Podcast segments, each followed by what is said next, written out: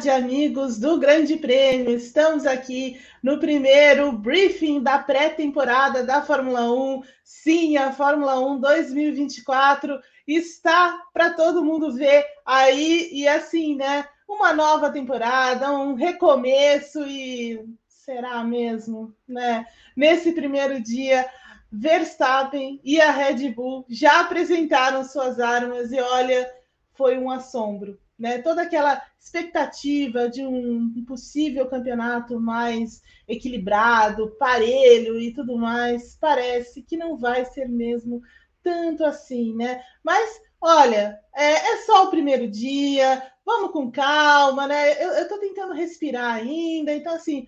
Vamos com calma e, e, e vamos ver o que, que, isso vai nos levar. Mas assim, a, o primeiro dia da pré-temporada, dos testes da Fórmula 1, já mostrou muito do que vem por aí também, né? Por isso estamos aqui no briefing para analisar tudo o que aconteceu nesta quarta-feira lá no Bahrein, no primeiro dia então de atividades da Fórmula 1. Por isso tenho comigo aqui nesse briefing é, Gabriel Curti. O Rodrigo Berton também está aqui. Ele tentou me enganar, disse que não ia vir e tudo mais, mas ele está aqui assim, não vai me abandonar não.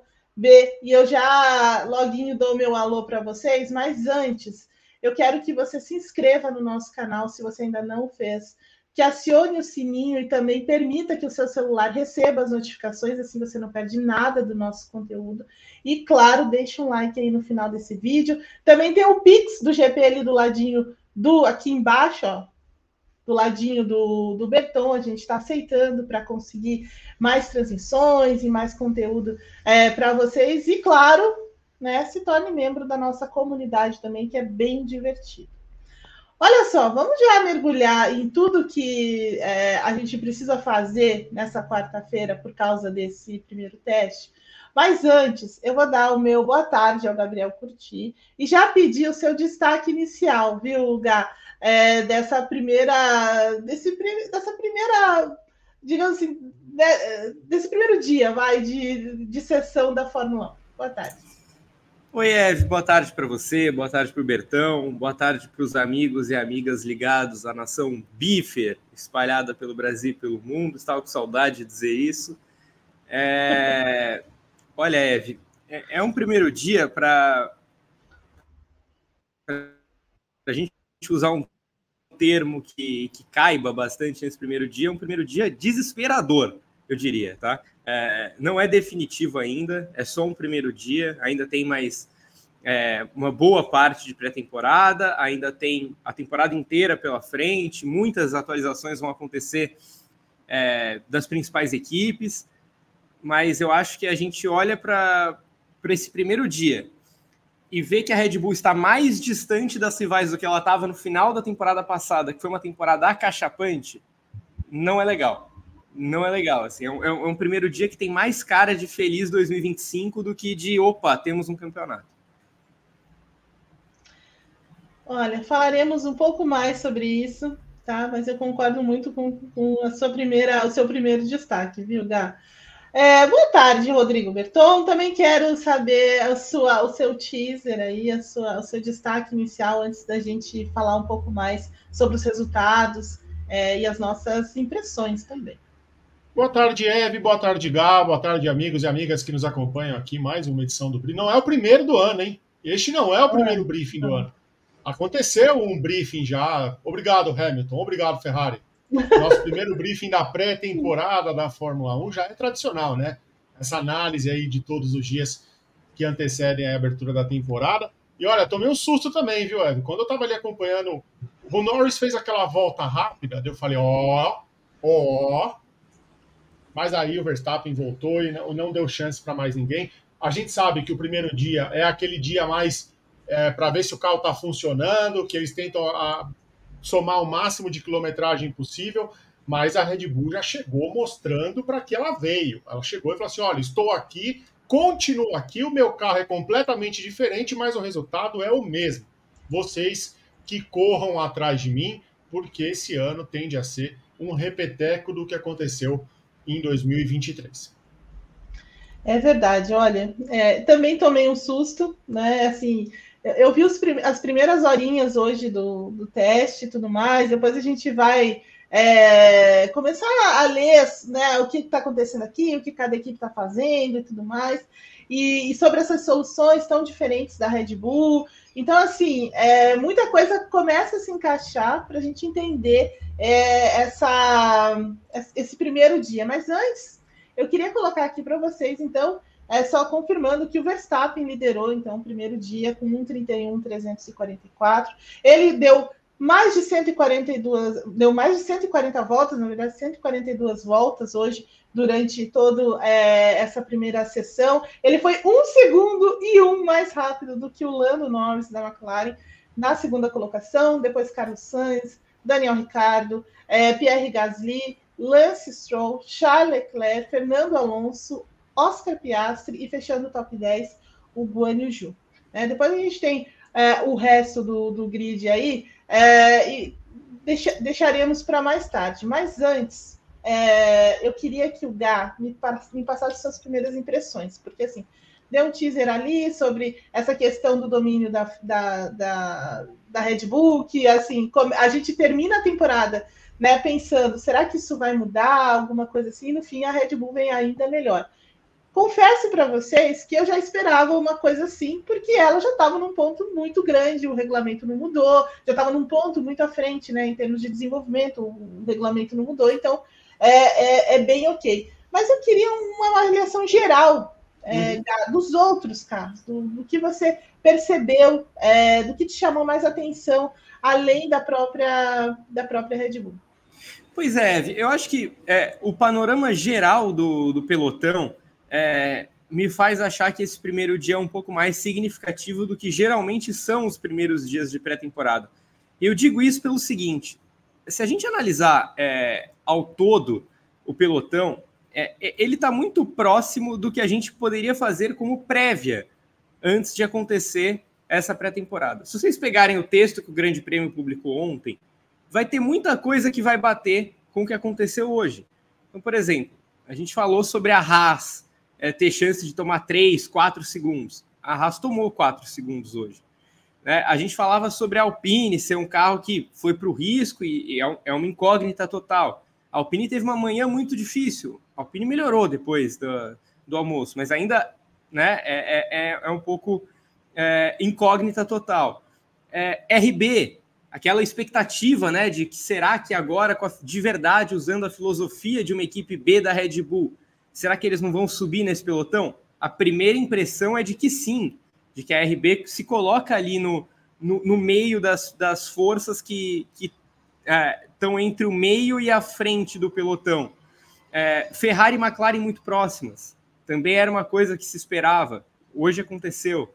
E, obviamente, a liderança da Red Bull. Eu acho que é, o que mais fugiu do esperado nesse primeiro dia, mas que também não era nada fora do baralho, era a Mercedes né? Porque a Mercedes foi para tudo ou nada também e a Mercedes radicalizou no conceito dela.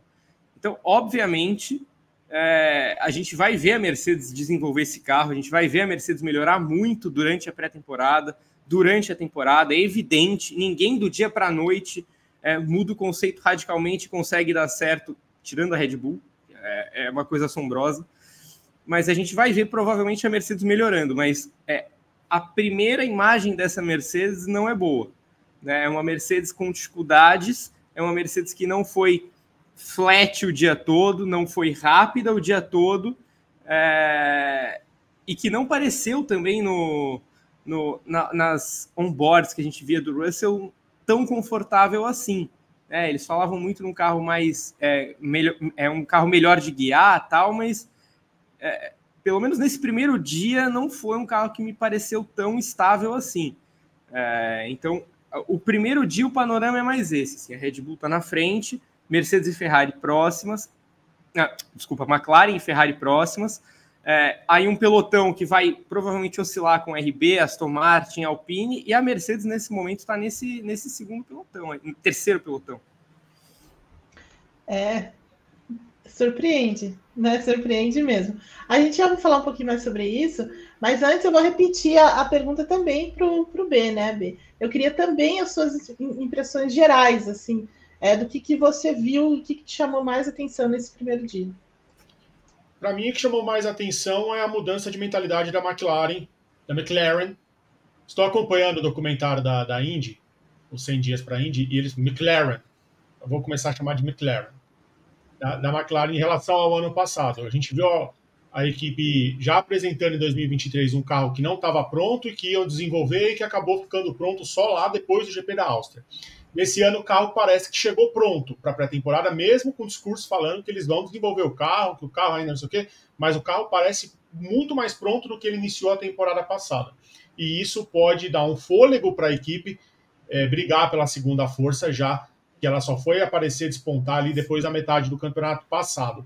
O crescimento da RB é, é impressionante. Agora que ela se assumiu como uma Red Bull 2, que ela está copiando tudo que ela pode é, a gente já esperava que ela fosse ter um salto de qualidade e aconteceu. Aconteceu. A gente está vendo o, o, Ricardo andar bem próximo das Ferrari e a Ferrari chega aí também nesse bolo é, para ser a segunda força. Concordo com o Gá. O começo da Mercedes dá uma preocupadinha. Ah, quando eu mostrava um board do Russell, ele estava bastante desconfortável no carro. As curvas não eram tão suaves quanto, por exemplo, o Verstappen, até mesmo um carro da Aston Martin estava fazendo curva um pouco melhor que o carro da Mercedes. Então, é, é, no carro do Alonso, obviamente. Com o Stroll, eles lotaram o carro de parafina. A gente não sabia se era é, Aston Martin ou a Sauber. Mas é, o pelotão do meio ali parece estar mais junto esse ano, mas é, nada muito próximo ainda do que a Red Bull mostrou no primeiro dia. Muito bem, é verdade, concordo com vocês.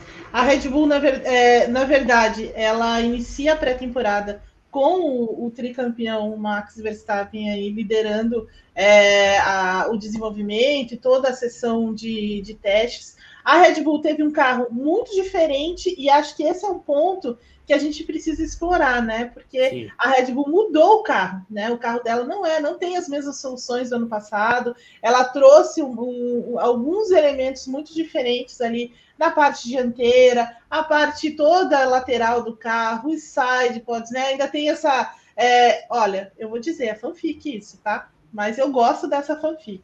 Que a, a, a Red Bull é, a, é a, a Mercedes, tá? Eu gosto dessa fanfic, por quê? Porque eu acho que Toto Wolff vai ter um ano daqueles. por causa disso, e isso é puro entretenimento, é puro entretenimento. Então, assim, vamos, vamos deixar isso muito forte nesse ano, porque vai ser interessante.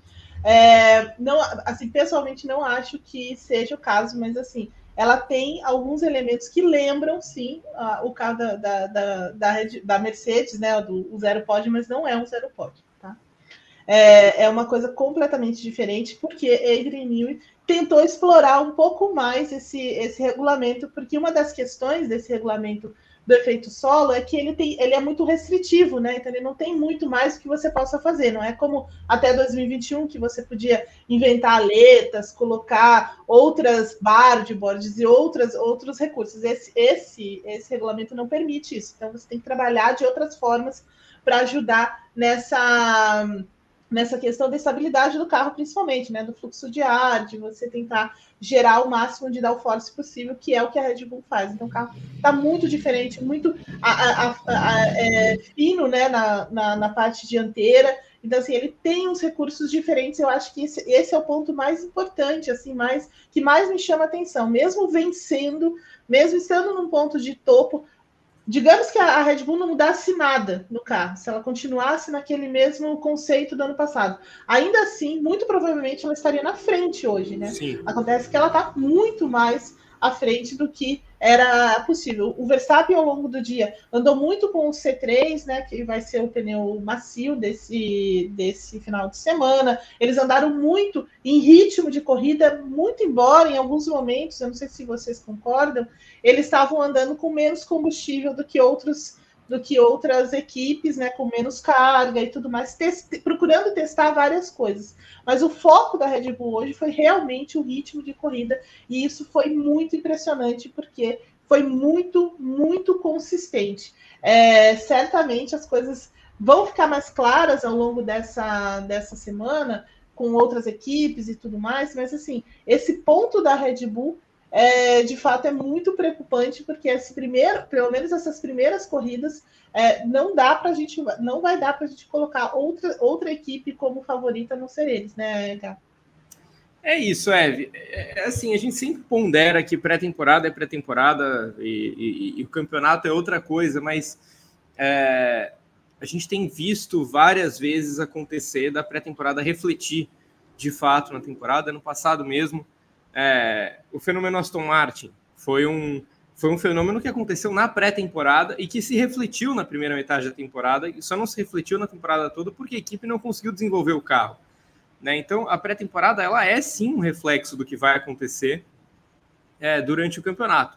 É, as equipes testam configurações diferentes, as equipes fazem testes com pneus diferentes, com combustíveis diferentes, com tudo isso mas o, o, fato irrevogável é que o Verstappen deu 142 voltas e andou num tempo muito próximo ao tempo que ele fez no Q1 do GP do Bahrein do ano passado. Né? É, é, essa é a manchete que a gente tem. A gente não tem como especular é, em cima do que cada equipe testou ou não testou. A gente tem os tempos, a gente tem a, os tempos de volta, a gente tem as simulações que as equipes fizeram, é, os comparativos com o ano passado. É isso que a gente tem para analisar.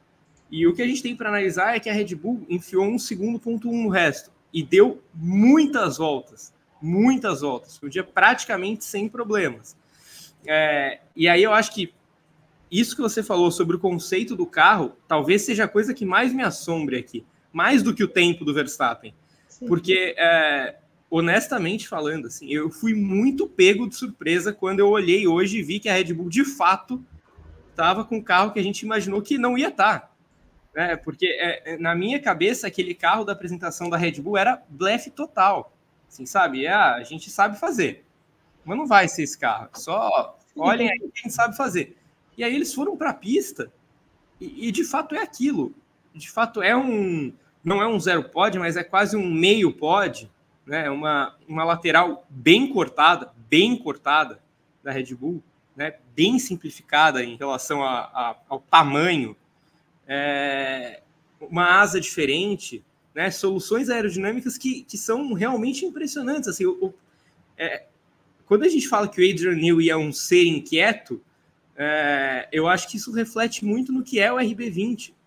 Sabe? Porque é, ele provavelmente fez o carro mais dominante de todos os tempos ano passado, com o RB19, e ele resolveu mudar o conceito do carro para o RB20 é, é uma coisa que é, é muito doida, num regulamento que praticamente não mudou, né? Um regulamento que é praticamente o mesmo. É, e aí a gente vê as outras equipes em geral, quase todas se aproximando das, das soluções que a Red Bull apresentava no ano passado e a Red Bull se distanciando das soluções que ela tinha no passado. É, é muito doido pensar isso, de uma equipe que venceu 21 das 22 corridas do ano passado. Então, mais do que tempo, mais do que, enfim, qualquer coisa, acho que a grande notícia de hoje é o carro que a Red Bull apresentou na pista. E o quão impressionante é a Red Bull ter peitado ela mesma é, para fazer o RB20. Assim, é, é, é, de tirar o chapéu.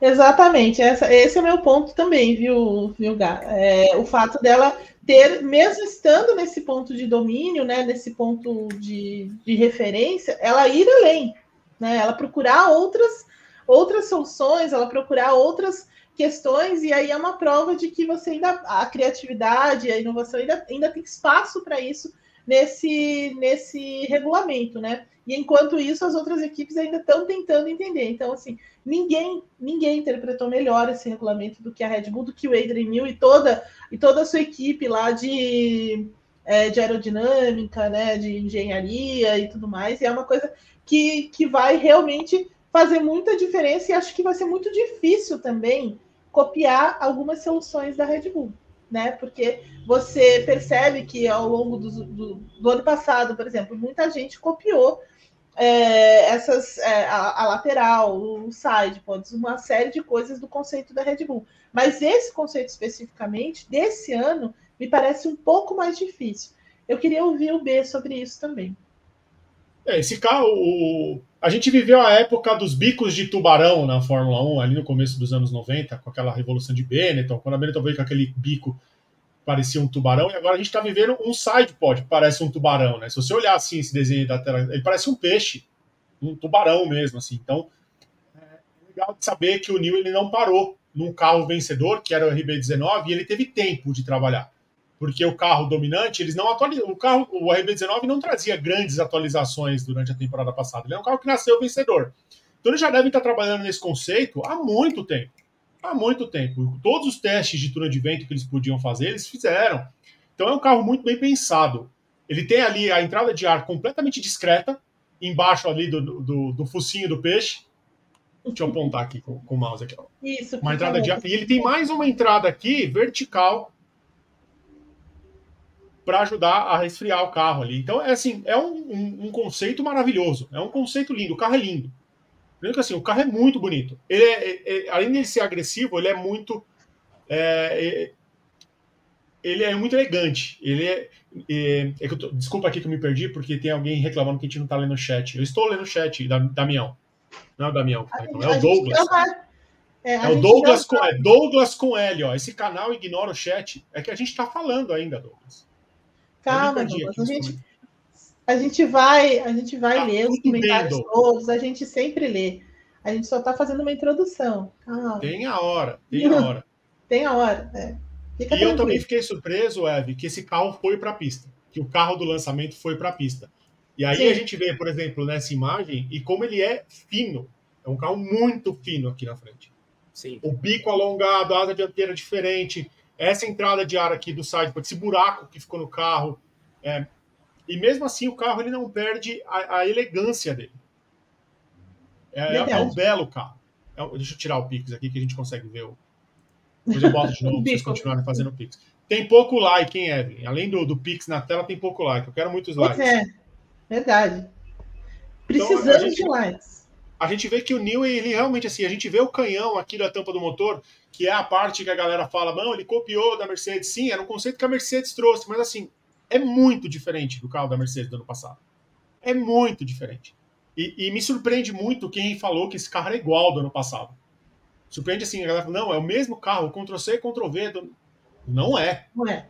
Não o B, é. B, eu acho que é, é, muito importante deixar claro que, primeiro, obviamente não é o carro do ano passado, é, é uma questão visual até.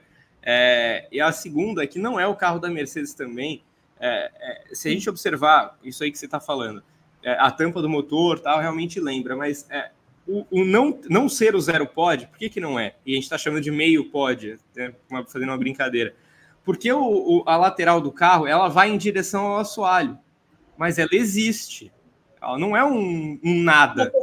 Ela existe. Ela só é em sentido diferente das demais. Porque a Red Bull trabalha de forma diferente, né? Então, o, o assoalho da, da o, o, trabalho de assoalho da Red Bull, ele trabalha de forma diferente do que das outras equipes, né? Então, assim, ele, eles dependem menos disso do que outras equipes, né? Porque como, né, é, é, amplamente, é de conhecimento amplo, né? Que dentro do regulamento do efeito solo, o, o assoalho ele é extremamente importante. É ali uhum. que começa a gerar todo o downforce, né? Então, 60%, 70% do downforce vem do, do, do assoalho de fato. Mas a Red Bull encontrou uma forma de trabalhar isso diferente. Ela não depende 100% como outras equipes, né? Ela não tem essa dependência. Então, o carro dela trabalha de forma diferente. É por isso, ela trabalha com uma altura diferente, por exemplo. Ela muda o, o né? Ano passado a gente viu em vários momentos, né, em que eles poderiam ter investido mais na velocidade de reta, que é uma força do carro, mas eles preferiram é, investir no, no, no, no downforce, né? Então, assim, você tem essas diferenças em que a Red Bull trabalha de forma muito, muito mais é, orgânica, muito mais fácil do que outras equipes, né? É, por causa desse conceito. E, de novo, eles reinventaram esse conceito, digamos assim, nesse, nesse carro que é muito, muito diferente e genial, né? Na minha visão, nesse momento. Viu, Eve? Nessa imagem aqui, a gente consegue ver que o carro não é um zero pod. Ele tem, ele tem ali a, a, como se fosse uma tampa de mesa. Sim. Ele não é um sim. bloco, o, o, não é um bloco o sidepod, como, como lá na parte final, porque ele tem essa, essa linha que leva para baixo do, do, do, assoalho e forma como se fosse uma mesa mesmo ali. Nesse ângulo dá para a gente ver aqui. É uma mesa. Dá para ver aqui que tem o buraco embaixo e a prancha aqui que vai é, que tanto faz o fluxo vir aqui para trás para a suspensão, como leva para a soalha. Então é um conceito completamente diferente do da Mercedes. É, ele tem linhas que lembram um projeto que a Mercedes tentou fazer, mas é mais na tampa do motor. Mas a parte do sidepod é, um, é um, um, um, conceito completamente novo. É, concordo com você, concordo com você. Eu gosto da fanfic porque vai ser interessante espizinhar a Mercedes também por causa disso ao longo do ano. É, e gostamos do entretenimento, mas não, não tem nada a ver. É, de qualquer forma, só para a gente fechar essa parte da, da, da, Red Bull, então eles lideraram com muita, com muita facilidade, o Verstappen, sobretudo, mas eu estou curiosa para saber como vai ser o desempenho de Sérgio Pérez quando, quando para a gente ter essa noção da, da diferença também, porque o, é notório né, que nos últimos anos o, o, o Pérez não conseguiu, embora o carro do ano passado tenha sido absolutamente fantástico, sensacional. O Pérez não conseguia reproduzir algumas das performances, ou pelo menos a, a velocidade que o, o, Verstappen tinha, embora a gente saiba que existe uma grande diferença entre, entre os dois em termos de talento, habilidade e etc. Mas eu estou um pouco curiosa para saber sobre essa diferença. É, eu quero saber o que você acha, H. Olha, Eve, eu sempre vou achar que a diferença do Verstappen para o Pérez vai ser enorme, né? Acho que é, esses anos todos é, juntos na Red Bull, em equipes diferentes tal, mostram que o Verstappen e o Pérez não são pilotos da mesma categoria, não são pilotos da mesma prateleira, é, e naturalmente pilotos que são de, de níveis bem diferentes. Não estou dizendo que o Pérez é péssimo, tá? Acho que o Pérez é um bom piloto, mas é, o Verstappen é um gênio, né? E o Pérez não, não, chega nem perto disso. Então, eu sempre vou achar que o Verstappen vai levar com muita vantagem essa, essa briga com o Pérez. Acho que o Pérez é, pode talvez dar é, uma graça maior nessa pré-temporada, né? Quando ele estiver guiando. Acho que pode ser que as coisas fiquem mais próximas. Estou é, curioso para saber o que o Pérez vai falar, Eve, sobre dirigibilidade, né? Porque o Pérez não gostava de guiar o carro do ano passado, né? É, exato. É. Na verdade, a minha curiosidade é essa, é saber como, é, como vai ser essa adaptação do, do, do, Pérez nesse, nesse carro novo, porque era o problema maior dele, né? É, então, é, eu acho que ele vai acabar. É que assim, a gente está falando. Ah, o Pérez não gostou do ano passado, não sei o quê. Foi assim, ele foi vice-campeão. Né? É, mesmo tendo um ano muito fraco, com muitos problemas, ele foi lá e foi vice-campeão. Então, se a Red Bull conseguir imprimir um domínio como foi o do ano passado, ele vai ser levado pelo carro ao vice-campeonato de novo. Né? É, eu acho que esse carro pode ser que, que tenha um pouco mais do Pérez do que do ano passado. Mas mesmo assim, acho que é, é um carro feito para o Verstappen e tem de ser feito para o Verstappen a, a Red Bull olha para o Verstappen desde sempre porque ela sabe o tamanho do talento que tem ali. Não, não faz sentido ela olhar para outro piloto para fazer esse carro. Então, é, eu acho que o Pérez vai sofrer de novo. É, pode ser melhor que ano passado para ele, mas é, em geral, quando a Red Bull faz os seus carros, ela pensa no Verstappen. É sim, claro, sem dúvida.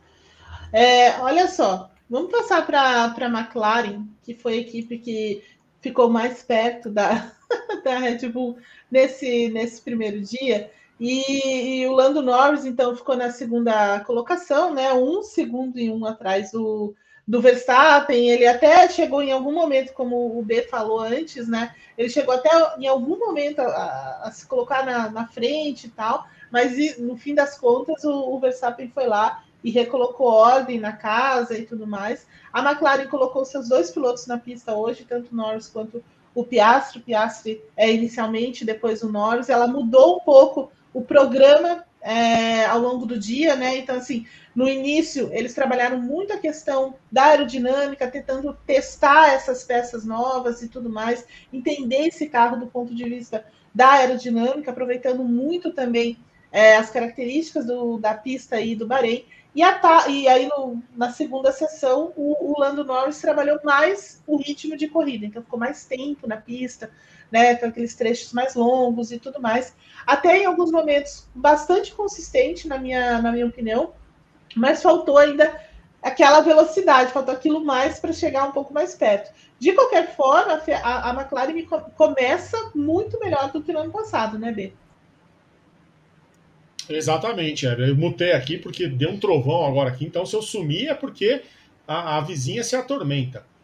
Então é, é, isso, Evelyn. A McLaren parece estar mais pronta. A McLaren parece ter um carro bastante equilibrado e, e mostra que ela vai chegar é, a andar um pouquinho mais próximo, vai tomar aquele lugar que foi da Aston Martin no começo da temporada passada, com o Norris e o Piastri. Eu gostei do carro, o carro é bastante bonito na pista. Eu gostei do laranja, esse laranja que a, que a McLaren escolheu esse ano é bem bonito e o carro é bonito. Carro, o desenho do carro é bonito. É, é legal de ver as diferenças que as equipes trouxeram. A McLaren ela tem meio a linha do RB19, assim, o side, pode entrada de ar, até o formato do bico. E, e é aquilo que você falou, as equipes estão um ano atrasadas. A Red Bull já está muito longe. E, e, vai ser divertido de ver essa McLaren na pista, de, de, de, começo. Como que ela vai começar a temporada nessa briga com a, com a Red Bull, Ferrari, Mercedes? Se ela vai conseguir tirar alguma coisa da, da Red Bull, vamos ver. Muito verdade. O Gá, o que, que, podemos falar sobre a, a McLaren? No ano passado a gente deu uma risadinha sobre as questões né, do, dos caras começarem o ano dizendo: olha, esse carro vai mudar inteiro para a primeira corrida. Então, assim, cara, é. como assim, né? Mas é, esse ano não, não me parece o caso, né? Me parece que, a, como o B falou, a McLaren está muito melhor preparada, muito mais é, assertiva também, depois do ano de crescimento que eles tiveram é, em 2023, né? Fala um pouquinho é. dessa McLaren. É, ano passado foi um, um ano estranho da McLaren, porque até o GP da Áustria ela basicamente brigava contra as equipes do, do fundo do pelotão, é, com direito a fim de semana em que ela foi inclusive a pior equipe do grid. E aí depois das atualizações parrudas que eles fizeram na Áustria, já, tinha feito no, já tinham feito no Azerbaijão, é, e depois fizeram a da Áustria, que foi a certeira, né? A McLaren começou a andar consistentemente nas primeiras colocações, né, fazendo pódios consistentemente, é, sendo a segunda força em vários momentos do campeonato. É, ela nunca chegou a de fato brigar pelo vice-campeonato, ou até mesmo pela terceira posição, porque ela teve basicamente sete corridas de descarte no começo do ano. Né, e não, não tem como se recuperar. Esse ano é diferente, né? Esse ano a impressão que dá, e é, é até uma confirmação de uma tendência que a gente imaginava, é de que McLaren e Ferrari vão protagonizar nesse primeiro momento a briga mais quente ali dessa, desse pelotão da frente. É, porque são duas equipes que não estão ainda com contato com a Red Bull, né? É, não estavam totalmente prontos, prontas no final do ano passado e parece que não estão também no começo dessa pré-temporada, mas que elas estão muito próximas entre elas. E acho que elas vão acabar oscilando um fim de semana mais para uma, um fim de semana mais para outra. É, no caso da McLaren, é um carro que foi ano passado gradativamente atualizando e tirando as deficiências que ele tinha.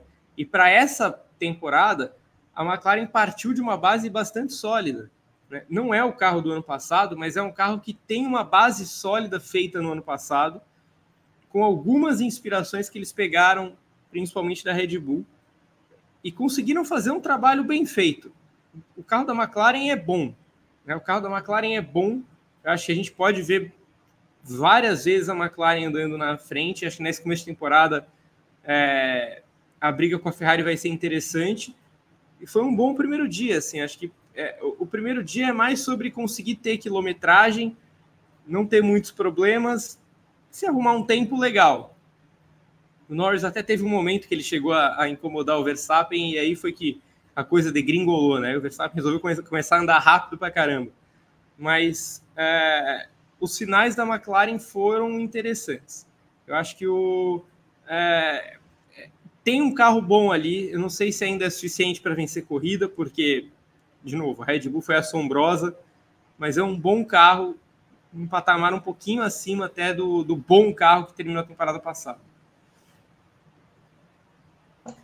Eu concordo com você, Gá. Também acho que a McLaren está um ponto acima do que ela, uma posição acima, digamos assim, do que ela estava no ano passado, muito melhor do que nesse momento da temporada, né? No primeiro é. dia de, não, não, não, tem nem o que discutir nesse sentido, e certamente a McLaren vai desempenhar um papel interessante nesse primeiro, nesse primeiro momento, né? Que é, é a grande meta dela, na verdade, ficar ali nessa briga, é, pelo menos dessa Fórmula 1A, né? Porque a Fórmula 1 Verstappen, enfim, é outra categoria lá, tá, tá quietinha. É, é, eu tenho impressão, viu, que a gente vai ter grupos muito, muito mais grupos, né? Nessa. Nesse ano, né? Então a gente sempre dividia o grid aí em, em, três grupos, mais ou menos, né? Mas eu acho que eu tô com a impressão que a gente vai ter mais grupos nesse ano e a McLaren está aí junto com a Ferrari e é dela que a gente vai falar agora também. A Ferrari também colocou seus dois pilotos na pista. A Ferrari ficou é, com o Carlos Sainz, então, na terceira, né, com o terceiro melhor tempo, ali muito próximo mesmo da, da McLaren. A Ferrari fez também programas diferentes com eles, né? Então, de manhã, na primeira parte, na primeira parte do, dos testes, eles trabalharam mais a, a, né, a, o ritmo de classificação, digamos assim, né? Com, tre com trechos mais curtos de, de stint, trabalhando um pouco mais a, a, parte aerodinâmica, testando e depois um pouco mais de, de ritmo de corrida, um pouco mais de consistência. E a Ferrari também, assim como a McLaren, apresentou um ritmo mais constante, né? Constante. Não, não quer dizer que ela seja rápida como a Red Bull, por exemplo, mas um ritmo constante, que é importante também, né? Porque você vai conseguindo é, coletar dados e fazer um monte de uma, uma série de outros de outros testes. Então a, a, Ferrari trabalhou assim. A Ferrari tem um carro também muito peculiar, muito diferente do carro do ano passado. Eles mudaram completamente o conceito do que do que eles iam fazendo até é, o ano passado. Então vai ser interessante acompanhar essa Ferrari, mas eu queria é, que o B falasse um pouquinho mais sobre a Ferrari nesse primeiro dia. O carro da Ferrari ele me causa uma certa estranheza. Eu acho ele lindo. Para mim é o carro mais bonito do ano da, da, do ranking que eu fiz, é o carro mais bonito do ano. Mas aí, eu, a hora que eu acordei ali, no meio da primeira sessão, eu fui dar uma olhada na, no carro do Leclerc, que é essa foto que eu botei aqui na tela, e já me estranhou esse, esse prolongamento do halo ali. Entendi. Ah, não é meio estranho isso aqui? ele ficou, ele, ele, ele, pareceu mais, mais robustão do que ele era na, na, na apresentação, né? Ele é enorme esse carro. Sim ele é enorme lateralmente. O, a, o tamanho do sidepod é muito grande. O carro parece ser muito grande. E, e concordo, ele, ele, foi constante, assim, ele, o, o, ritmo de voltas da Ferrari foi muito constante. Assim, então, é, Ferrari, para mim, talvez das que vão compor ali a, a F1, é A ou B, Evelyn, a Ferrari? Olha, a gente tem a, a, né, a Fórmula Verstappen, e depois você tem a Fórmula 1A, que aí eu acho que está a, a McLaren e a, e a Ferrari. Eles, eles vêm logo, logo ali na sequência. É, aí então, vai depender. Vai ah. depender ah. das três primeiras corridas, né? Não sei nem Sim. se as três primeiras corridas, porque a primeira corrida é no circuito permanente, depois a gente vai para aquela coisa que é a Arábia Saudita. Vamos então, saber. eu acho que é, é, assim, a minha visão da primeira, da primeira parte é totalmente assim, tirando a Red Bull, é totalmente imprevisível nesse sentido, porque são pistas muito diferentes, né? E pistas que você são singulares, então assim, não tem muito como você é, agora, nesse momento, traçar alguma, é, alguma expectativa ou colocar o favoritismo nesse sentido, dentro desse grupo para qualquer uma delas, por causa das, das diferenças mesmo né, dessas pistas, né? Mas é, a princípio dá para a gente colocar a Ferrari e a, e a McLaren muito próximas, assim, ali nesse, nesse grupo, é, sabe, logo depois da, da, da Red Bull. É isso, Evelyn, concordo. A Ferrari fez bastante testes com, com aerodinâmica, ela colocou essas grades aí, os sensores para medir. Então, boa parte do começo do treino da Ferrari foi buscando, de todas as equipes, na verdade, a gente viu uh, grelhas cada vez maiores, né? Pegava o HF, é, TV digital e, e o, o, League Pass da NBA. É, é não, não, tem, não, tem como, não tem, não tem como. É muito verdade. grande, né? É, é, e, e, olhando assim, Evelyn, a gente vê que a Ferrari é outra que copiou a frente do RB19, né? Sim. É, é, se você pegar essa parte aqui, você vai ver, e pintar de azul e amarelo e preto, você vai ver o carro da Red Bull aqui. É verdade. É que assim, essas coisas, é como a gente estava falando, essas coisas vão passando, porque a, a, a partir do momento que o, o regulamento fica é, mais exposto, digamos assim, né, que você testa outras coisas, as equipes vão, vão usar essas, essas armas também da, da Red Bull, né? Não tem como. Né? Então, assim, e na medida que o, o regulamento também não muda, você consegue é, pescar esses, é, esse desenho, esse design diferente da, da Red Bull, não você colocar aqui e tal, mudar o seu próprio conceito. Então, assim, porque você tem dados. Né? Então, assim, não é como você começar um regulamento está tudo muito novo ainda. Agora você tem dados, você sabe o que funciona, o que não funciona, o que dá para explorar mais. Então é mais ou menos isso que está acontecendo nesse momento na Fórmula 1. E a tendência é que os carros. Aí tem uma coisa interessante, né? Porque a, a, a realmente a Red Bull está em outro patamar com o Edrenil. Mas se não fosse o Edrenil, aquele temor inicial desse regulamento ia acontecer de fato. Os carros iam estar muito parecidos. Né? Então, assim, todos os carros muito, muito parecidos porque o regulamento é muito, é muito restritivo, né? Então, assim, é basicamente isso que está acontecendo. Então, assim, mais... Não, só, e por mais que ela tenha mudado o sidepod no ano passado, que ela tinha aquele banheirão em cima, ela adotou um modelo mais convencional, a gente vê que ela continua tendo um sidepod mais largo, e, e, o carro, neste ângulo, ele parece uma coxinha ali. O conjunto do, do sidepod com a tampa do motor, ele parece uma conchinha, uma coxinha mesmo. É diferente. E se você olhar aqui a grade, você vê como é o desenho desse carro. Então é, é um conceito é diferente. A Ferrari é, ela continua apostando nesse modelo de tampa de motor e sidepod diferentes. Mesmo ali o, a frente do carro sendo mais parecida com, com a RB19. É Mas é coxinha mesmo, Rogério. Eu escutei coxinha. É coxinha mesmo, não é conchinha. É coxinha. Coxinha. É mais uma coxinha mesmo. Eu não vou fazer a coxinha inteira com a mão, porque o YouTube pode derrubar a live com o formato que a minha mão vai ficar. Derruba. Calma. Não é possível. Não, vamos é. com calma. É só o primeiro dia, sabe? O YouTube tá muito bravo com a gente, então fiz com uma mão só. É uma tá coxinha, bravo? gente.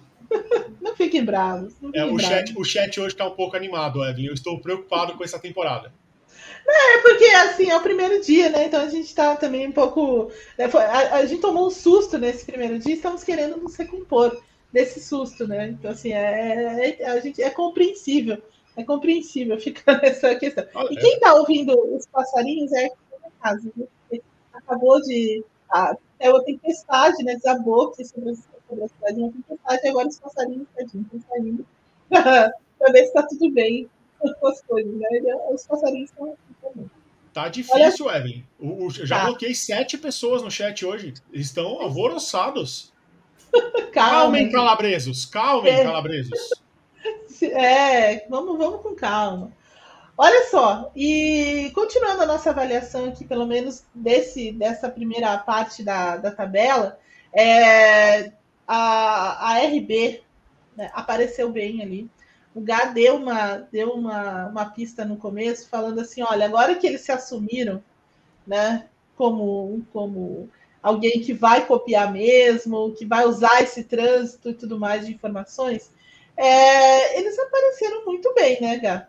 Muito bem mesmo. Já meio que naquela coisa do ano passado, né? Quando eles dão aquele salto também na, na segunda parte de temporada, e, e, me parece que eles estão nesse, nesse caminho, apesar desse carro. Eu tenho, eu tenho sensações mistas com relação a esse carro. Eu, eu, eu, eu gosto muito desse carro. Eu, eu, sei que ele é, ele é controverso, mas eu, eu adoro. É, olha, é isso. Assim, eu acho que ano passado, já na reta final do ano passado, quando a Red, quando a, a, a Toro Rosso, Alpha Tauri, enfim, é, é essa equipe aí ela avisou que ia seguir a filosofia de fato da Red Bull no desenvolvimento do carro, a gente já falou, pô, é, era o óbvio, é o que a gente espera toda a temporada e nunca acontece. Quem sabe agora? Né? Porque se a gente for pegar os, os bons projetos que a Toro Rosso barra AlphaTauri é, teve no passado, é, eles não eram exatamente iguais à Red Bull. Eles eram projetos mais independentes do que qualquer coisa. As operações sempre foram muito distantes. Então, quando a, a RB diz que vai se inspirar de fato na filosofia Red Bull e, e, de fato monta um carro que tem muita coisa do carro dos últimos carros da Red Bull, ela tem um passaporte para furar a fila no grid. A gente está falando de uma equipe que passou o ano passado quase inteiro em último lugar. Em último lugar. Sim. Né? Ela, ela terminou a temporada em oitavo, mas ela passou por causa desse salto no final, já seguindo a filosofia Red Bull, já com as atualizações mais radicais. É, mas até dar esse salto, ele estava em último. É, foi a equipe que demitiu o De Vries no meio da temporada, né, que apostou na volta do Ricardo. É, a sensação que me dá, e, e de novo, é outra coisa que também estava no nosso texto de prévia da pré-temporada, a sensação é de que a gente não vai ver a Red Bull, a, a RB Racing Bulls, enfim, disputando com o Williams, Haas e Sal. Eu não acho que a, que a RB vai ser mais Fórmula 1C. Se ela for Fórmula 1C, é porque houve uma divisão nova, mas não porque ela vai estar com as mesmas equipes do ano passado. Eu ficaria muito surpreso de ver esse carro disputando com William Sauber e, e, e é, William Sauber e Haas. Muito surpreso. Eu acho que é para brigar ali com a Alpine, eventualmente encher o saco da Aston Martin. É, se a Mercedes começar o ano mal, beliscar a Mercedes no começo do ano, sabe? Acho que é, é para isso, assim. É um carro para andar no pelotão, pelo menos do pelotão da Alpine para frente. É, e a, a, filosofia mostra isso. E, e só para completar sobre a RB, é, é uma temporada que eu diria que é quase que de vida ou morte para o Tsunoda e para o Ricardo. Sim. Porque é, não é possível que a paciência com o Tsunoda dure para sempre, né? Uma hora vai acabar. E o Ricardo já é um cara veterano que foi repescado por essa equipe. É, aparentemente, eles vão ter um carro bom. Então, se esses dois não conseguirem fazer uma temporada boa de verdade, vai dar ruim. Verdade. Eu só queria, eu concordo com tudo que você falou. Eu só queria de você, Gá, só esclarecer. Estamos falando de grupo C para a Red, para a Não, é porque é, é, é, preciso colocar isso. Estamos falando do grupo, do grupo C da, da, da do, do, grid. O, o grupo é, é, o grupo B, na verdade, seria a Aston Martin, né? É. talvez a, Mercedes ainda não, não dá para encaixar em, em, qualquer lugar, né? Então, assim, vamos deixar é, ela. É, é, é porque, é, porque no, no, ano passado a gente conseguia ter na Fórmula 1 a McLaren, Ferrari Mercedes. Na primeira e, metade Galo... da temporada. Quer dizer. Foi. Eu, eu caí? Eu tinha perdido o Gá por, por um instante aqui. Não, eu não perdi, eu tô, tô ah, ouvindo tá. ele bem. É, porque ano passado a gente tinha, a gente tinha é, Mercedes e Ferrari o tempo todo na Fórmula 1 junto com a Red Bull. Na primeira metade do ano, a Aston Martin, na segunda metade, a McLaren. Sim. Esse ano, esse grupo tende a ser menor. Então, provavelmente é isso, Eve. A RB tal, provavelmente vai continuar na F1C. Só que a, a, as parceiras de F1C dela que vão cair para a Fórmula 1D. Ah, é, essa é a mudança, é isso mesmo, concordo. E falando então um pouquinho da, da Fórmula 1 é, B, né? Temos ali a, a, Aston Martin, né? O, apesar do, do, do, Eu queria falar da Aston Martin antes da, da Alpine, é, o B. E eu queria sua opinião um pouquinho sobre a, sobre a Aston Martin, que assim, o, o Alonso até tentou é, fazer uma graça né, antes e, e tudo mais, mas ainda me parece um carro que vai precisar de mais ajustes do que no ano passado. Eu acho que ele não deu aquele salto tão grande quanto, quanto no ano passado. É, eu senti algumas dificuldades ali em termos de ritmo de corrida, senti algumas dificuldades de dirigibilidade, o carro parece muito instável também. Então, assim, me parece que a Aston Martin tá em alguma, tem algumas questões a resolver. Mas queria a tua, a tua opinião sobre isso. Só pela quantidade de flow vis que tacaram no carro do Stroll Sim. no fim da segunda sessão, já diz muito que eles estão um pouco preocupados com a parte aerodinâmica do carro, né? Eles pintaram a lateral esquerda do carro do Stroll inteirinha de verde. Eu, num, num momento, achei que eu estava vendo o carro da Sauber, mas era o Stroll. Para mim, o grande problema da Aston Martin é, ainda é a manutenção do Stroll. É, ela ainda não tem um corpo de, de pilotos dignos de, de, ajudar a equipe a evoluir. Porque ela só tem um piloto que passa dados. O Stroll é um nada. É um nada. Ele, mostrou, ele se mostra um nada. Então a manutenção da, do, do Stroll na equipe, ela mostra que ela vai continuar sendo uma equipe familiar, que é uma equipe onde o dono rico bota o filhinho para correr, e vai continuar nisso. Na hora que precisa de um push para ela crescer, ela não consegue. A gente viu isso no ano passado. Na hora de ser grande de verdade, ela não conseguiu. Ela começou grande. Ela começou grande. Ela tem um piloto muito grande. Assim como ela tinha no Vettel um piloto muito grande. Ela tem um piloto muito grande, mas ela tem um, um playground. Aston Martin é um playground do Stroll. E, e na hora que precisa disso para ser grande, ela não consegue. Justamente por faltar isso. Porque a cabeça do, do Lawrence é uma equipe para o filho correr e a cabeça do Stroll é: eu não vou ser mandado embora porque a equipe é do meu pai. Então é, é, é um passo que falta para Aston Martin ser grande. Ela começou muito bem no ano passado, teve um lampejo no GP de São Paulo, mas ela vai continuar ali onde ela terminou, porque vê que as dificuldades são as mesmas que ela enfrentou na segunda metade da temporada. Ela não vai avançar muito além disso enquanto ela não deixar de ser um playground dos Stroll. Tava tomando uma aguinha, mas é, é verdade, verdade. Mas eu senti muita, muita dificuldade mesmo. Concordo com você sobre, sobre Stroll e sobre o carro. Acho que a Aston Martin vai ter um ano que não vai ser tão, tão fulminante como foi no ano passado, essa parte da temporada, né? Esse início de temporada. Acho que ela vai sofrer um pouquinho. Quer falar, um pouquinho sobre a Aston Martin, por favor? Quero, Eve. Eu quero falar sobre a Aston Martin por um motivo. Eu acho que é é uma equipe que a gente tem de falar bastante sobre ela esse ano, porque é, a, a, comparação com o ano passado ela é muito difícil de ser feita, e até com outros anos da equipe, como Racing Point e tal, por um motivo. A Aston Martin desse ano não é o RB19. Sim. É, não é o RB19. Isso é uma mudança é, crucial na equipe. Ano passado, a Aston Martin começou muito bem a temporada, e até as outras rivais desenvolverem ela ficou ali como segunda força, porque basicamente ela tinha um RB18 verde, né? Uhum. É, e aí, aquilo num curto prazo foi muito bom para ela, porque de fato ela conseguiu ser a segunda força, ela conseguiu somar muitos pódios com o Alonso, só não somou mais pontos justamente por causa do Lance Stroll, como o Berton já falou e tal, mas ela tinha a segunda força, no máximo terceira, em vários momentos da, da, da primeira parte da temporada, porque basicamente ela era um RB18 verde. Só que aquilo tinha um prazo de validade, Eve. Né? A equipe viu que ter um carro que era basicamente um carro de outra equipe, é, o carro saía do controle dela. A, a Aston Martin, em momento nenhum, teve o controle do carro do ano passado. Tanto que as atualizações foram um fiasco absoluto. Em dois momentos da temporada passada, a Aston Martin voltou atrás em atualizações. Né? Isso é uma, é uma coisa absolutamente vergonhosa na Fórmula 1 de acontecer. Foram duas atualizações que a Aston Martin fez e voltou atrás porque o carro piorou. Né? O que a Aston Martin fez para esse ano? Ela fez um carro muito mais autoral do que o do ano passado.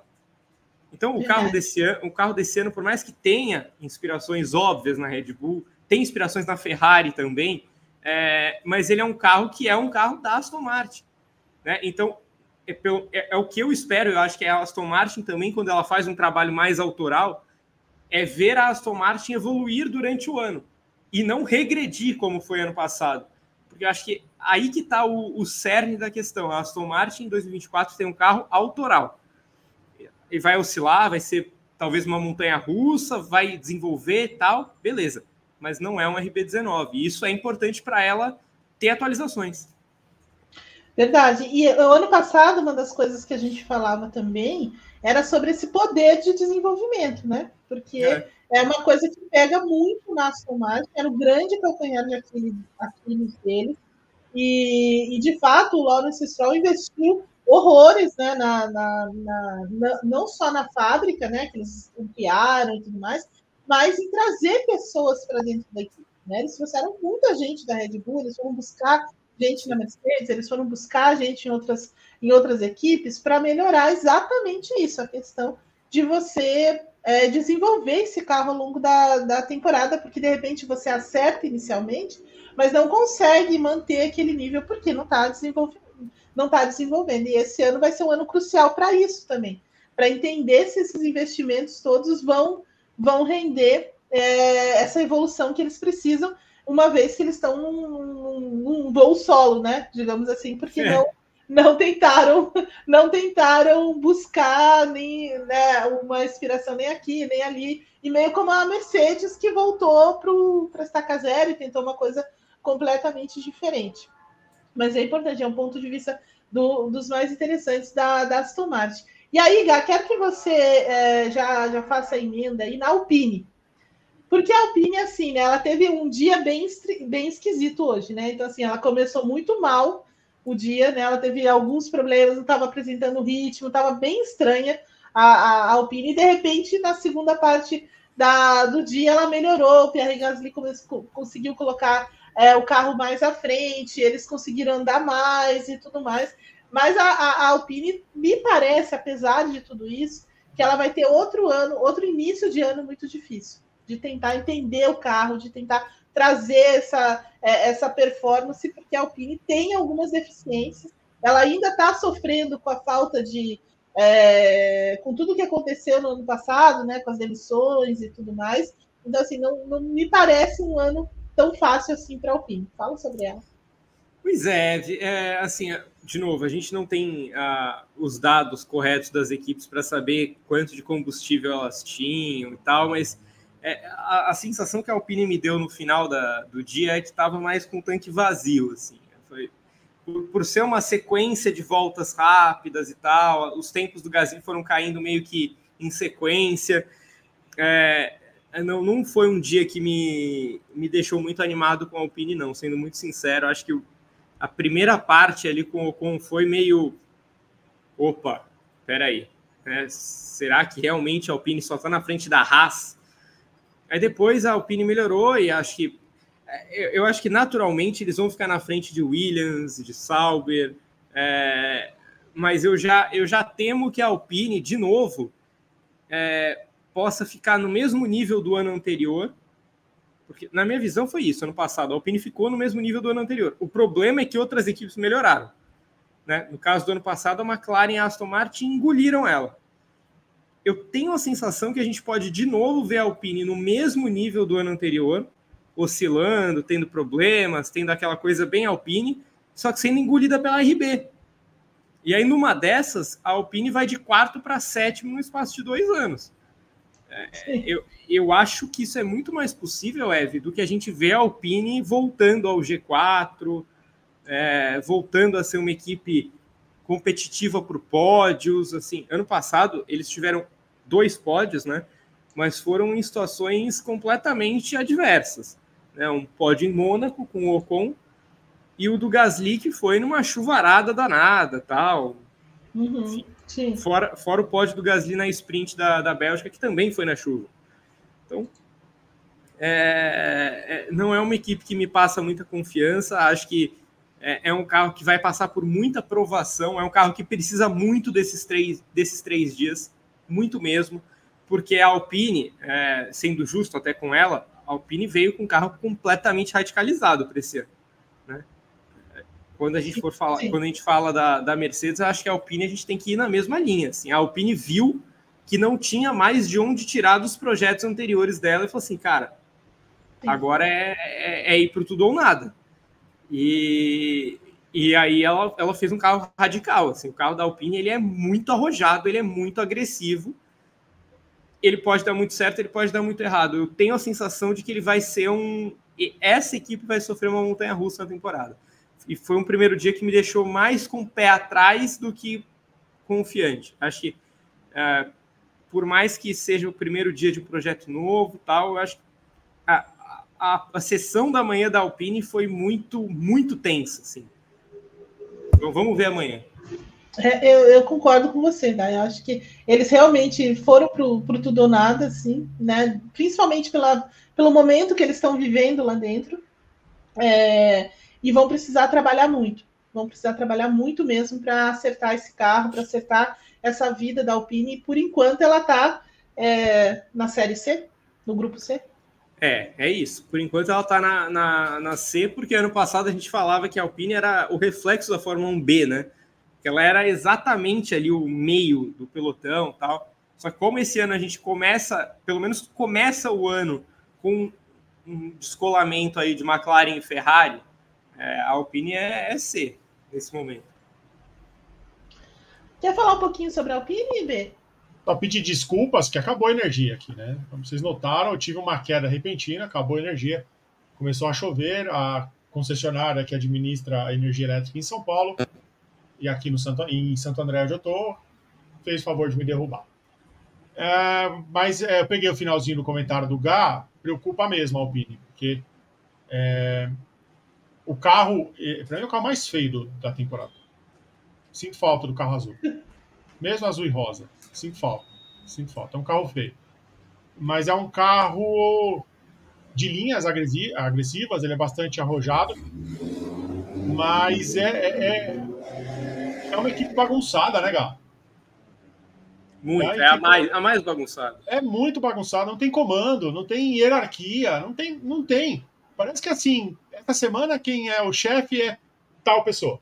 E aí eles se organizam ali. Então é, é difícil de, de, prever alguma coisa da Alpine, porque é muita bagunça. Enquanto não resolver a bagunça, não, não vai, não vai para frente. É verdade, eu concordo com vocês. Acho que a, essa questão da transição lá dentro é mais problemática do que qualquer outra coisa. Mas já que estamos falando em, em problemas, em gente que tenta se reencontrar, é hora de falar da Mercedes, tá? Porque a Mercedes teve um dia muito complicado, muito difícil de ler também esse dia da Mercedes, porque não foi um dia que ela está acostumada a ter, né, de andar muito, de muitas voltas, de muita quilometragem, mesmo quando ela tem um carro ruim, né? Então, nos últimos dois anos, porque uma coisa tem que se falar da Mercedes, né? É, o carro sempre foi um tanque de guerra. Então, assim, eles sempre colocaram o carro para andar muito, para fazer é. muitas voltas, né? E não é o caso, não foi o caso. Então a Mercedes está com algumas questões aí para resolver. Eu achei o dia muito esquisito, mais do que assim, hum, a Mercedes. Eu achei muito esquisito o dia de hoje, porque eles mudaram o programa, eles tentaram é, inicialmente, sabe, aquela coisa de, de ah, vamos mandar poucas vezes a pista, passaram muito tempo dentro dos boxes, então assim, as coisas meio esquisitas lá na, na Mercedes, lembrando que a Mercedes, assim, ela é, começou esse projeto completamente novo, né, que não tem nada a ver nem com o Frankenstein do W14 do ano passado, quando eles mudaram o conceito, né, abandonaram o zero pod, não tem nada de zero pod, então assim, não. eles mudaram, né, eles mudaram muito, muito mesmo o carro. É, tem algumas soluções, claro, que, vê, que, que, que são é, muito inspiradas, né, que foram muito inspiradas na, na Red Bull, claramente. Né? Então, assim, ela trouxe alguns elementos desses, mas no fim o carro também é muito novo, muito, muito mais autoral, é, porque a Mercedes precisa ser, né? Eu acho que a Mercedes, do tamanho da Mercedes, ela precisa ter um carro sendo feito é, e pensado é, de forma completamente diferente né, do, das suas rivais, porque a Mercedes é, é, é, uma, é uma das maiores equipes, tem oito títulos aí conquistados de, fora, de forma consecutiva e precisa colocar um carro muito diferente na pista. Mas nesse primeiro momento, né, né Gá, esquisitíssimo. Eu queria a tua opinião é, também sobre essa, sobre essa Mercedes.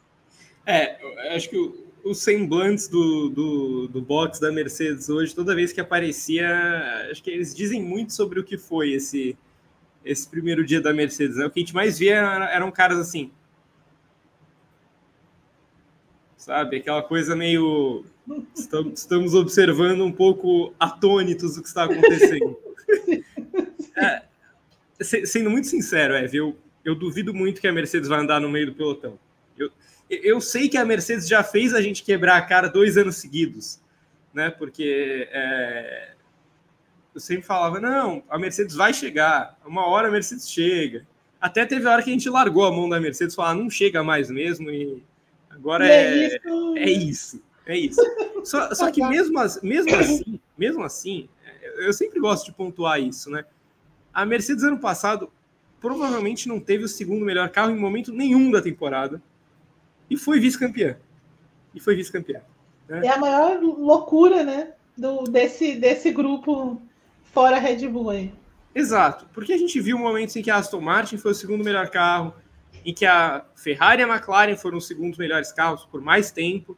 A Mercedes ela teve uma ou outra corrida que ela foi o segundo melhor carro, mas em geral foi uma equipe que foi pontuando, foi coletando ponto. É, e ela chegou na, no vice-campeonato mundial. Eu acho que a Mercedes vai ter um começo de temporada que tende a ser complicado justamente por isso que a gente falou, e, e a gente falou isso para outras equipes também, e acho que a Mercedes tem que se encaixar nesse, nesse balaio. É um carro muito diferente. É um carro que a própria Mercedes ainda vai, vai aprender a mexer com a temporada em andamento. Acho muito difícil a Mercedes chegar no Bahrein pronta, com um conceito que ela não conhecia. Né? A, Mercedes insistiu até onde pôde, e até onde não pôde, inclusive, no zero pod. Né? É, quando não parecia mais ter para onde ela insistiu nele, por causa daquela bendita vitória do Russell Interlagos, eles acharam que estavam no caminho certo, não estavam. E aí agora ela viu, agora não, desde o do meio do ano passado ela viu que precisava modificar, que precisava radicalizar também, assim como a Alpine. E, então, o conceito da Mercedes esse ano é muito diferente dos últimos dois anos, muito diferente mesmo. É um carro completamente novo. É um carro que eu acho que a própria Mercedes vai ter dificuldade em domar nesse começo de temporada.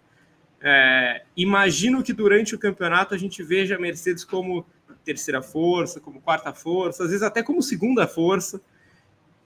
Mas num primeiro recorte, é, eu não acho absurdo a gente vê a Mercedes nesses próximos dois dias e até talvez na primeira corrida do ano, na segunda corrida, mais para quinto lugar, mais para sexto lugar, tateando muito esse terreno, sabe? Eu acho que é, é, é, tudo muito novo por ali. E como tudo quase sempre novo demora a, a virar a tendência, eu acho que a Mercedes vai sofrer nesse começo de campeonato. Eu concordo com você, acho que a Mercedes vai sofrer mesmo, né? Porque é, ela tá com, a gente já falou isso, né? Mas ela tá com um projeto completamente novo, ela precisa entender, né? E não é tão fácil assim você entender esse primeiro nesse primeiro momento. Ela levou muito tempo também é, apostando em outros, em outros é, conceitos e, e deu com os burros na água, né? Então agora ela já está um pouco mais escaldada, mas mesmo assim ela não desistiu, né? Então, assim, isso é interessante também na Mercedes, ela está tentando. Eu estou muito curiosa para ver o dia de amanhã com Hamilton, né? Para também ver como é que a, a comparar um pouco esses dados, comparar um pouco é, essa performance e até a própria programação da Mercedes nesse sentido, né? Porque hoje ela trabalhou, primeiro de tudo, assim, tentando é, digamos assim, entender essa parte aerodinâmica, mudou muito o conceito, mudou muito o acerto aerodinâmico ao longo é, da primeira parte desses, desses testes. Depois ela tentou um pouco mais é, de puxar um pouco de consistência, andando um pouquinho com um pouco mais de combustível e tudo mais. Então, assim, ela foi meio que tateando esse carro, né? Foi meio que tateando esse carro para entender um pouco mais sobre ele, para trazer um pouco mais de informação mas amanhã eu acho que ela vai evoluir um pouco, vai dar um passo seguinte nessa, nesse programa, e aí vai ser mais interessante da gente entender também o que a Mercedes tá, tá querendo. Mas, assim como o Gá falou, é, é preocupante, né? Deu uma. dá aquela recuada nesse momento. O Gá, queria que você falasse também agora, só para a gente já se encaminhar para o fim, sobre as demais equipes do nosso Ai, grupinho lá do Ai, fundo. meu Deus. Olha, Eve, é, assim, eu acho que a gente tem essas três equipes do fundo do grid. É, eu, vou até, eu vou até deixar a Haas para a gente falar depois. Vou falar primeiro do Sauber e da Williams, aí você fala junto também, porque acho que a Haas vale um capítulo à parte, tá? É, Sauber e Williams, pelo menos em questão de, em termos de ritmo, elas andaram bem próximas hoje, né? É, mas a Williams teve problemas, no plural, inclusive. Ela é, teve é. Dois, dois períodos em que ela ficou um período importante de tempo parada no box. Né? Ela teve problema nessa reta final. Já se sabe que foi um problema na transmissão. o que não é um problema simples, tá? É um problema que ele é comum na Fórmula 1, mas ele não é um problema simples. Se a gente for lembrar, é, ano, ano retrasado, não, foi ano passado, não foi? No começo do ano que o Verstappen teve problema na transmissão umas três corridas seguidas? Exatamente, exatamente. Então, é, é um problema que, assim, ele, ele tende a ser um problema crônico se você não souber resolver. Né? É, é uma parte muito delicada do carro, é uma parte que ela é. Ela não é uma peça que você resolve, né? ela tem muito a ver com o mecanismo do carro. Então, é, é um sinal de alerta para a Williams já ter tido esse problema hoje. É um problema que pode se repetir amanhã, pode se repetir mais para frente. Então, ela tem de trabalhar nisso. É, mas não é um carro que, que me chame a atenção. O carro da Sauber não me chama a atenção também. Acho que esse grupo, acho que esse grupo do final do pelotão, é, eu, eu, já tinha essa sensação ano passado e esse ano talvez fique ainda pior, é, que a gente vai ver eles pontuando menos, menos e menos durante a temporada, cada vez menos esses times marcando pontos, né? É, eu diria que o primeiro dia da Sauber foi levemente melhor que o primeiro dia da Williams por causa dos problemas que a Williams teve. Mas em termos de performance, ritmo, do carro em si, eu acho que muito parecido, tá, Eve? No primeiro momento, acho que Sauber e Williams estão largam de um patamar quase igual. É, eu concordo com você, e acho que no caso da Williams é um pouco mais preocupante, porque ela teve muitos problemas de confiabilidade, né? Então, assim, e aí começar com esses problemas também é, liga a, a, luzinha de alerta lá. Mas eu, eu, concordo com tudo que você falou sobre elas. Acho que vão ficar nessa rabeira ainda do, é, da tabela. E falo só uma coisa sobre a Salve. É, ela continua aparecendo e está sempre com a parafina. Então, assim, é isso, não vou, não vou fingir que não. Então, isso foi o que mais me chamou a atenção no carro da Salve, que vai parecer para mim que sempre eles estão testando alguma coisa com a, com a parafina. E aí tem a Haas, né? Que também, é, pela expressão do Gá, a gente já vê que deu ruim, né? Deu, deu muito ruim para a Haas.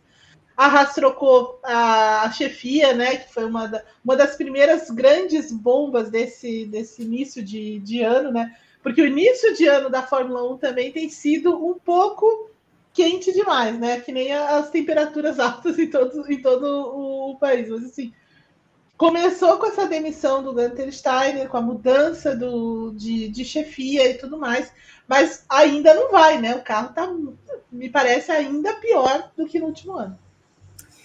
É, sobre a mudança de chefia, eu acho que não tinha mais condição nenhuma do Gunter Steiner continuar já há alguns anos, tá? É, mas o, o, nome do Ayao Komatsu me pegou muito de surpresa quando foi anunciado, porque eu jamais imaginaria ele sendo promovido a esse ponto né? Porque Sim. geralmente a gente a gente vê caras sendo promovidos depois de fazerem grandes trabalhos em suas funções, né? O André Stella, por exemplo, né? Quando, quando houve a promoção dele foi porque ele teve um trabalho muito bom na engenharia da McLaren e tal. O Komatsu não, né? Os carros da Haas não eram bons nos últimos anos. E, e ele era um cara que estava sempre muito próximo disso, da performance do carro em si. Mas, enfim, foi a decisão que o Gene Haas tomou. Aí, Eve, voltando ao Komatsu, né? Quando ele fala na, na apresentação da equipe que ele ficaria muito surpreso se a Haas não andasse em último, aí eu falei assim, putz, pro cara falar isso, até, de novo, a gente escreveu no texto de ontem, sim, sim. a Haas pode tomar 3, 4 segundos aí. A Haas tomou 4 segundos hoje, né? É uma aberração, é, né? É uma, uma aberração. aberração, uma aberração. Assim, é, uma, é uma desvantagem nível Caterham, nível Sim. Marúcia, Espanha, né? É equipe nanica mesmo. É, não acho que isso vai acontecer a temporada toda, até porque seria uma, um absurdo. É, acho que a Haas vai melhorar nos próximos dois dias, mas o teto desse carro, num primeiro momento, é muito baixo. Muito baixo. Assim, o carro da Haas é primário, tá? Assim, é, é, realmente uma coisa muito básica. É... Obviamente, não, não, eu não tô, não tô vendo o chat hoje, mas eu imagino que alguém já deva ter falado de Andretti uma hora dessas. E pelo menos na minha, é, na minha cabeça. Na minha, falou. na minha cabeça sempre vem, Eve. Desculpa, mas toda vez que eu vejo a Haas passar vergonha, eu penso, a Andretti faria pior do que isso? É, será que quando a, a doutora Fórmula 1 teme falta de performance, é, ela acha que a Andretti vai fazer pior do que a Haas faz? Não vai.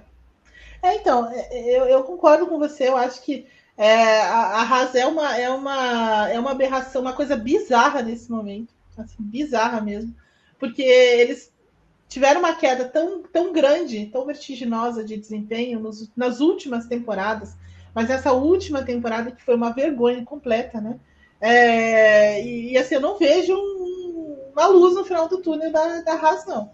Né? Porque ela não tem comando, né? Porque você acabou de, de falar muito bem sobre o Komatsu e sobre essa promoção, então assim, não tem comando, é, tá totalmente perdida e acho que é, a, vai ser um vexame. Desculpa assim, no primeiro dia de dizer, mas assim, tomar o tempo que eles tomaram e da maneira como a equipe está estruturada hoje, é, é, um vexame. Não tem mais o que, que, o que falar sobre a raça.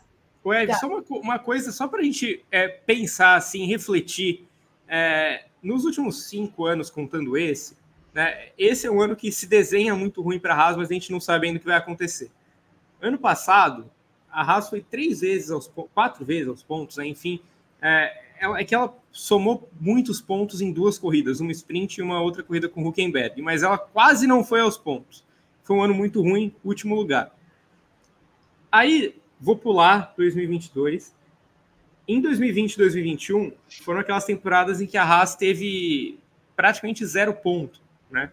Sim. né? É, ela pontuou com o Grosjean e com o Magnussen em duas corridas, e depois ela zerou com o Mazepin e com o Mick Schumacher. Só teve um ano em que a Haas foi decente. E por que, que ela foi decente? Porque ela conseguiu desenvolver o carro com a grana do Mazepin.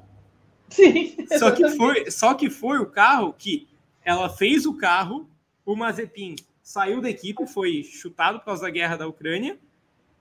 E, e, e só porque o carro já estava pronto, com a grana dele, que a Haas teve algum desempenho decente. Porque a realidade, na última meia década, é essa aí.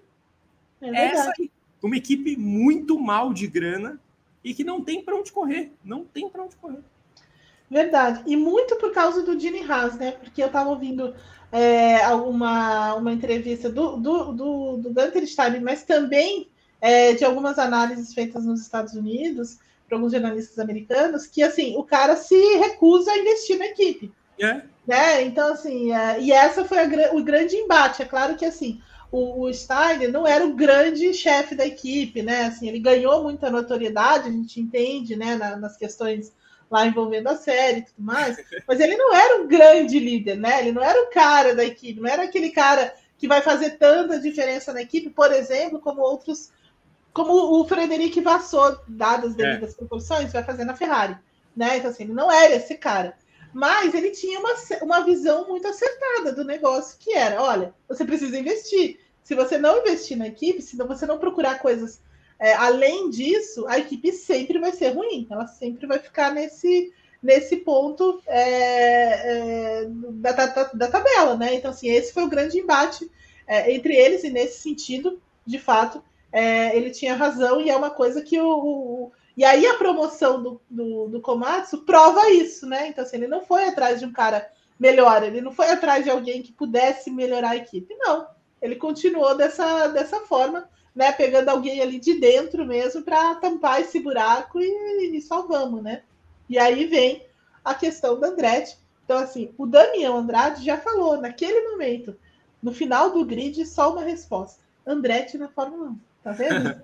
é Tem isso, né? Isso.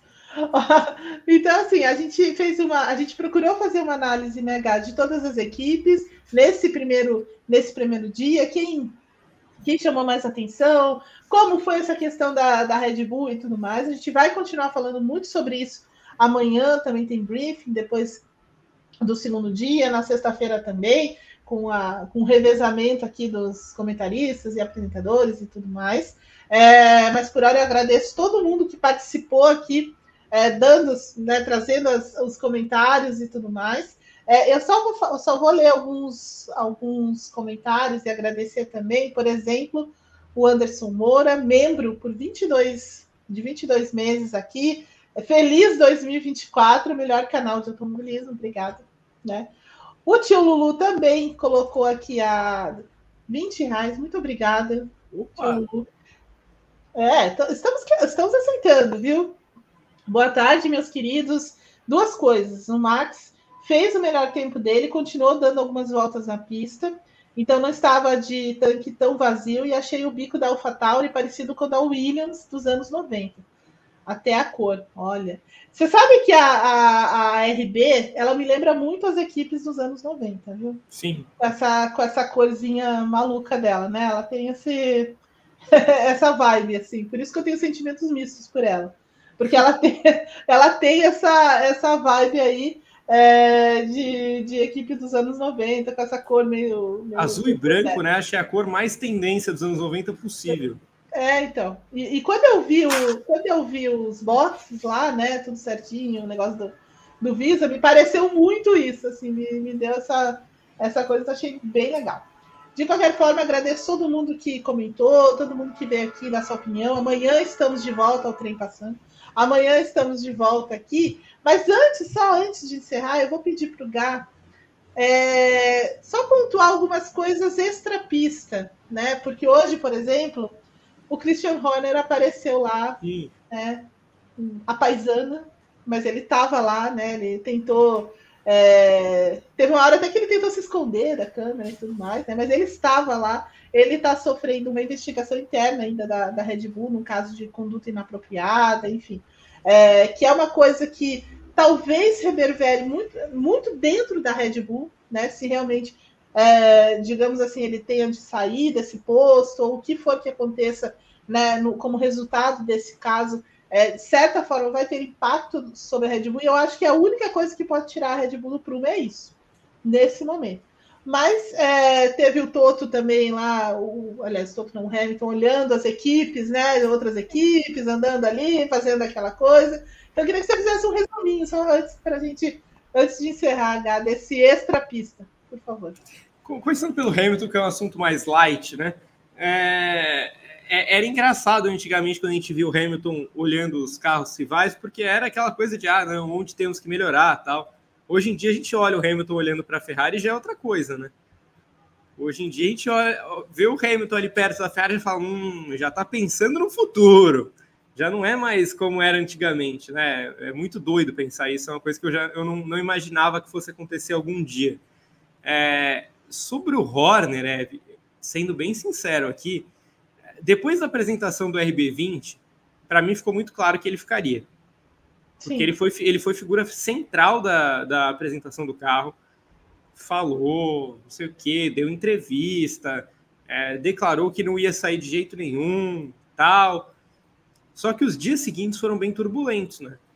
Foram os, muito, dias né? os dias seguintes vieram com a, a notícia do Telegraph, né, sobre é, assédio sexual, sobre tentativa de compra de silêncio, de é, foram denúncias ainda mais pesadas, as coisas começaram a vazar de vez, é, posicionamentos mais pesados de Ford, futura parceira de Red Bull, da Fórmula 1, a FIA não, a FIA não, mas falou, mas falou. Ela só, é, né? Nem conta. É, mas foram, foram dias muito mais turbulentos até do que os dias que foram da reunião que ele teve lá, da, da audiência. E acho que hoje ver o Christian Horner sem a roupa da Red Bull é, e quase que disfarçado ali, me fez imaginar que a Red Bull começa a preparar uma sucessão, né? eu, eu fiquei hoje com a sensação, pela primeira vez, de que de fato o Horner vai sair. Eu, eu de jeito nenhum tinha essa sensação na apresentação do carro. Repito, ele foi figura central na apresentação, no lançamento da RB20. Hoje não. Hoje nem vestido de Red Bull ele tá. Eu concordo muito com você, acho que você tem toda a razão. Me deu essa impressão também. Há, há, há uma vertente aí de alguns jornalistas que já dizem que ele não vai, que ele vai, vai realmente sair ao, ao final do, do mês, né? Então, assim, e, e, ficou muito, muito nítido isso, né? É, também tive a mesma impressão que você. Vamos ver o que acontece nesses próximos dias, mas certamente isso vai ter um grande impacto sobre é, a Red Bull, na minha, na minha opinião. É, é, é, é, o que mais vai ter impacto na Red Bull, com certeza, tá? Porque até a gente, a gente escreveu no, no Abre que duas coisas poderiam afetar a Red Bull: o novo conceito radical, que aparentemente não vai, e o caso Horner. Caso Horner continua bem aceso. Verdade. Gente, chegamos ao fim do nosso briefing dessa quarta-feira, depois do primeiro dia de treinos de treinos livres, de testes, né, da pré-temporada da Fórmula 1 em 2024. O Rodrigo Berton caiu porque aparentemente está desabando o mundo é, aonde ele está, mas é, amanhã ele está de volta e amanhã estamos todos de volta aqui para comentar o segundo dia de testes da pré-temporada. Então, espero todos aqui. Deixe nos comentários também as suas opiniões, as suas primeiras impressões sobre esse, sobre esse dia, sobre a Red Bull, Mercedes e Ferrari, McLaren, tudo que está acontecendo aí nos, nos comentários. Deixe um like, se inscreve no nosso canal se você ainda não fez, acione o sininho também para não perder nada do nosso é, conteúdo, se torne membro da nossa comunidade, que é muito divertido. É, obrigada a todo mundo, obrigada, Gá, a todo mundo que participou, e a gente volta amanhã.